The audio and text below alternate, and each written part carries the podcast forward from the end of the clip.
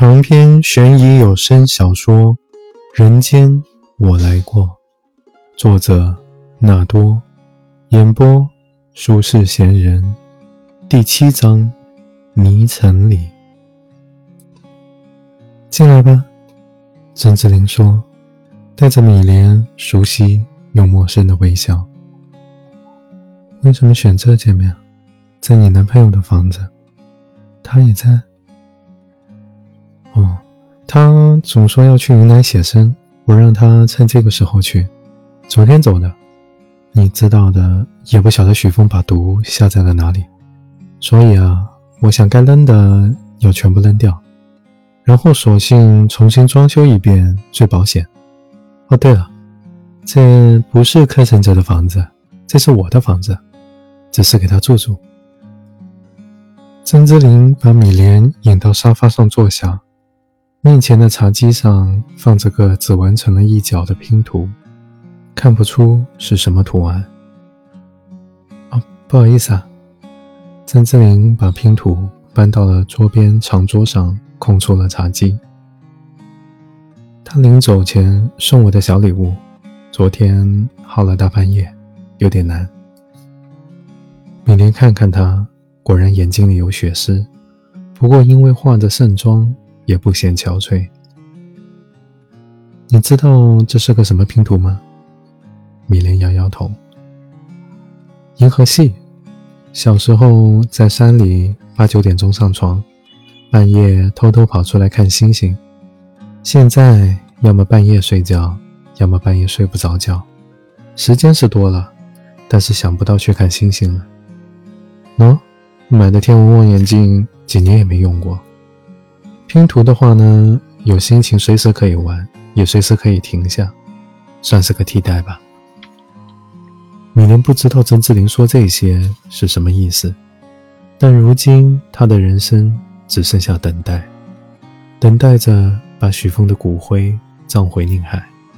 除此外，白茫茫的，无事可做，否则也不会来这里见曾志林。他最不缺的就是耐心。这些年，许峰还看星星吗？曾志林忽然问。许峰偶尔会对着夜空出神，米莲见过，但他没有回答，等着曾志林自己说下去。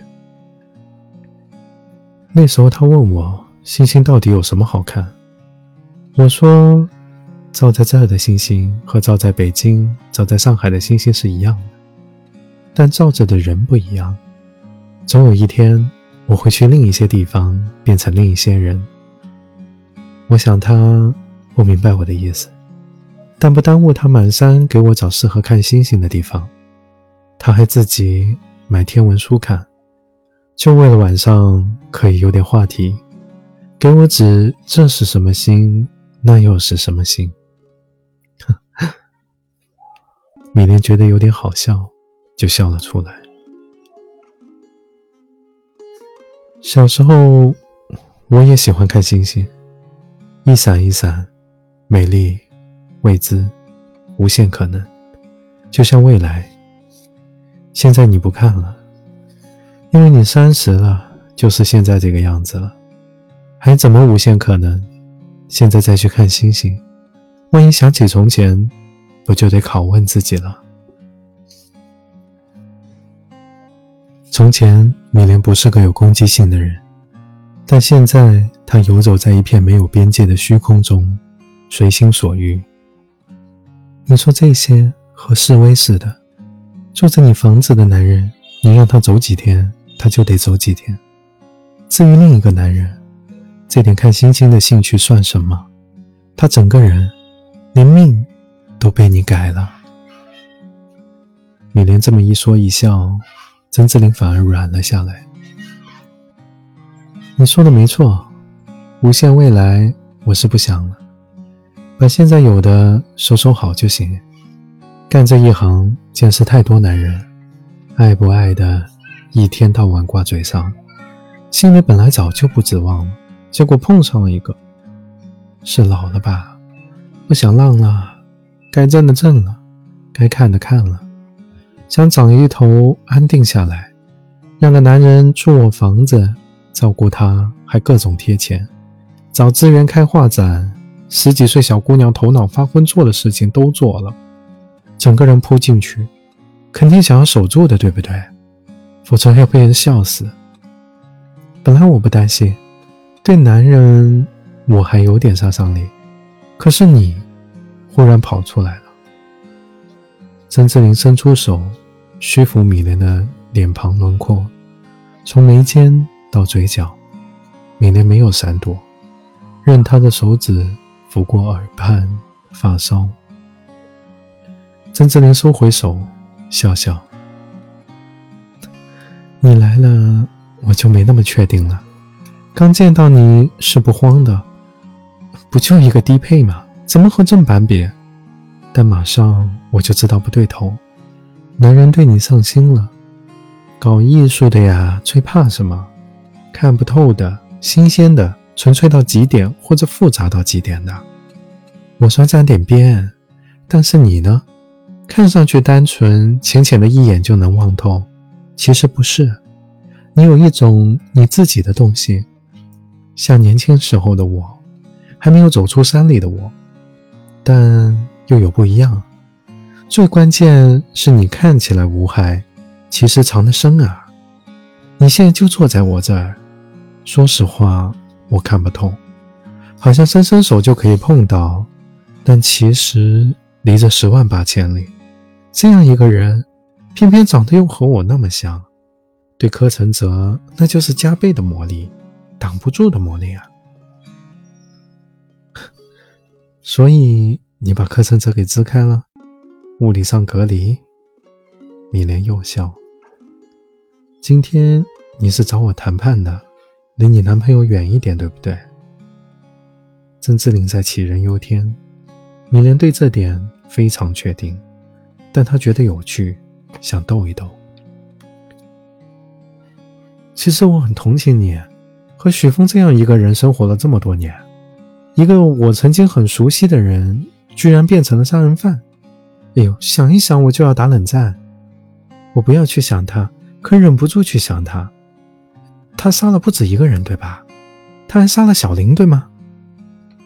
拨到了心里最深的那根弦，米莲佯装的笑容就不见了。昨天上午，哎，我打电话给陆警官，报告了小林的事件。昨天晚上他告诉我，小林确实死了，埋在哪都找到了。世界上现在没这么个人了，我就在想一件事儿：一个人不见了，再怎么怀疑，至少活要见人，死要见尸。昨天见了尸，警察才肯定他死了。可你是怎么知道的？前天，对，前天你对我说了，小林死了。曾志林死死地盯住米莲的眼睛，就像在面对一头危险的猫科动物，不能松懈。不能犹疑，不能露出软肋。昨夜的失眠不是因为拼星图，相反，拼图是为了帮助他平静，让他放松下来，但并无作用。甚至在拼图的时候，他忽然想到，米莲就像一颗传说中的妖星，一出现，就把他与柯承泽看似稳定的关系搅得岌岌可危。他能降得住吗？我本来以为你是想吓唬我，是在说气话、说大话。可是我翻来覆去的琢磨，不是的，你就是知道小林死了，在警察发现尸体之前你就知道。你本来不知道小林这个名字的，但我给你看了小林的视频，你见过他，你认出他了。我还以为是你撞见过许峰和他约会。嗯，你是撞见了，对不对？撞见以后呢？发生什么了？为什么你看了视频反应那么大？只一眼你就晕了，你倒在田里了。我昨天和陆警官通电话，他口风蛮紧的，但我听得出来，找到小林你出力了，对不对？你出什么力了？你知道他埋哪了，对不对？曾志林步步紧逼，眼神也毫不放松，但他什么都看不出来。米莲的表情完全没有变化。他说的这些话，对米莲。似乎是清风拂面。小林死那天你就在现场，你知道他埋哪里了，是这样吗？是这样吗？前天你晕倒时，我觉得你太弱了，敏感脆弱，这是第一面留下来的印象。我不知道那回你是伪装还是什么，但其实前天你就已经不一样了。前天的你和现在是一样的，脆弱。我天，我看没几个人能比你更坚强。你这里面深的让我害怕。郑志林用手点米莲的胸口，但是第一印象先入为主了。前天我还把你当成一个脆弱的人，所以理解你晕倒。但你不脆弱啊，你可有韧劲呢。哪怕是我见过许峰杀人，知道小林死了，这个反应是不是都太剧烈了一点？我就忍不住的想，你心里藏着的这只鬼啊，该凶恶到什么程度呢？我就想，如果我是你的话会怎么样？我觉得这样设想很靠谱，对不对？你是被当成我的，那除了外貌，性格上会不会也有点像？我撞见老公和一个女人约会，说不定还上了床，我会怎么样？我付出这么多，舍弃这么多。最后换回来背叛，我能忍吗？我肯定忍不了。我不知道我会干什么，因为我被摧毁了，我所有的信心都会丧失掉，我就是废墟了。废墟上一定有火，是要把一切都烧毁的熊熊大火。曾志林的语速越来越快，越来越快，但说到这儿，忽然慢了下来。我说，我不知道自己会干什么。那意思就是，干什么都有可能。米莲，你在发现小林跟许峰约会的时候，同样干什么都有可能。米莲，我把我所知道的、我所怀疑的，全都告诉陆警官了。然后我问他一句话：小林的致命伤和从前那些女孩的致命伤相似吗？这个问题，陆小薇并没有回答曾志林。曾志林一下子站了起来，用手指着米莲，用近乎撕心裂肺的声音喊：“是你杀的，是你杀死的小林！”你在录音？米莲问。曾志林一下子噎住，紧张的吞咽口水。米莲闭上眼睛，轻轻吐出一口气。这口气在他心里已经憋了太长太长的时间。是我杀死的小林。他睁开眼睛，吐字清晰地说出这句话，站起来，径直走出门去。曾志林不敢拦。电梯叮一声响，门打开，米莲走进去，门关上。这个孤独狭小的空间独属于他。苍白明亮的小匣子里。装着他往下去，许峰也曾乘着电梯往上来。两人交错之际，米莲又看到了小林。小林躺倒在地，手脚无意识的抽搐，头上鲜血潺潺，湿润长发，血从台灯基座滴落，鲜艳浓稠，旋转着撞击地面。粉碎世界的声响排山倒海的淹来，手松开，水晶灯罩掉在地上，炸裂无声。为什么会这样？自己本来是要救他的，两个人一起逃出去，可是外面忽然吵了起来，有一个女人的声音在叫报警报警。小林就停下来找手机，他还是半懵着的，不知道轻重缓急。嘴里念叨的永远忘不掉。他要杀我，对了，他要杀我，他应该被抓进去，赶紧抓进去，赶紧抓进去枪毙，赶紧抓枪毙，枪毙一百次。然后呢？然后自己怎么了？是因为小孩吗？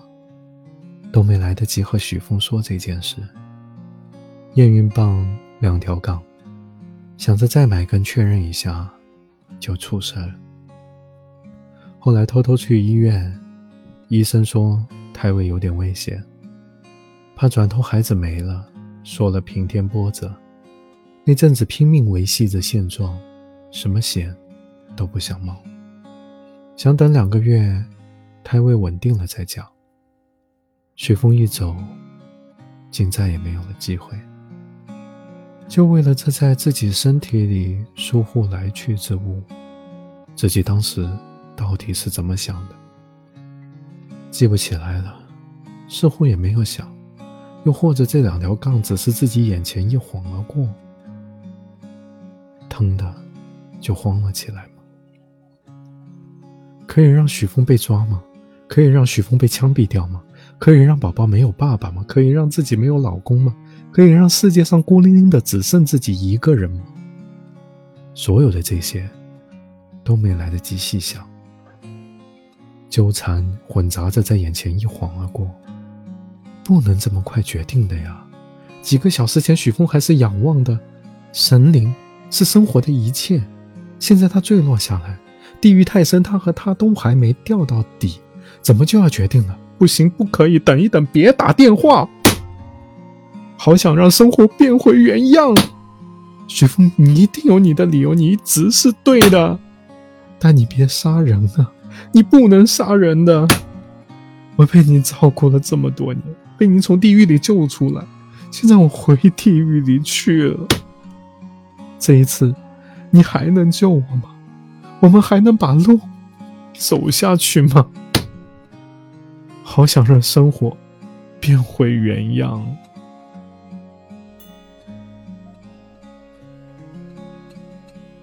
一楼到了，米莲捏着手机穿过大堂，他想去太阳底下打这个电话。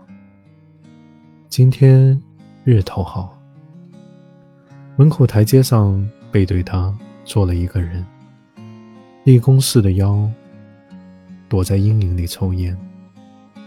是陆小薇，他把手机收回去，脚步响，陆小薇瞥一眼。搭下眉毛，继续吸烟。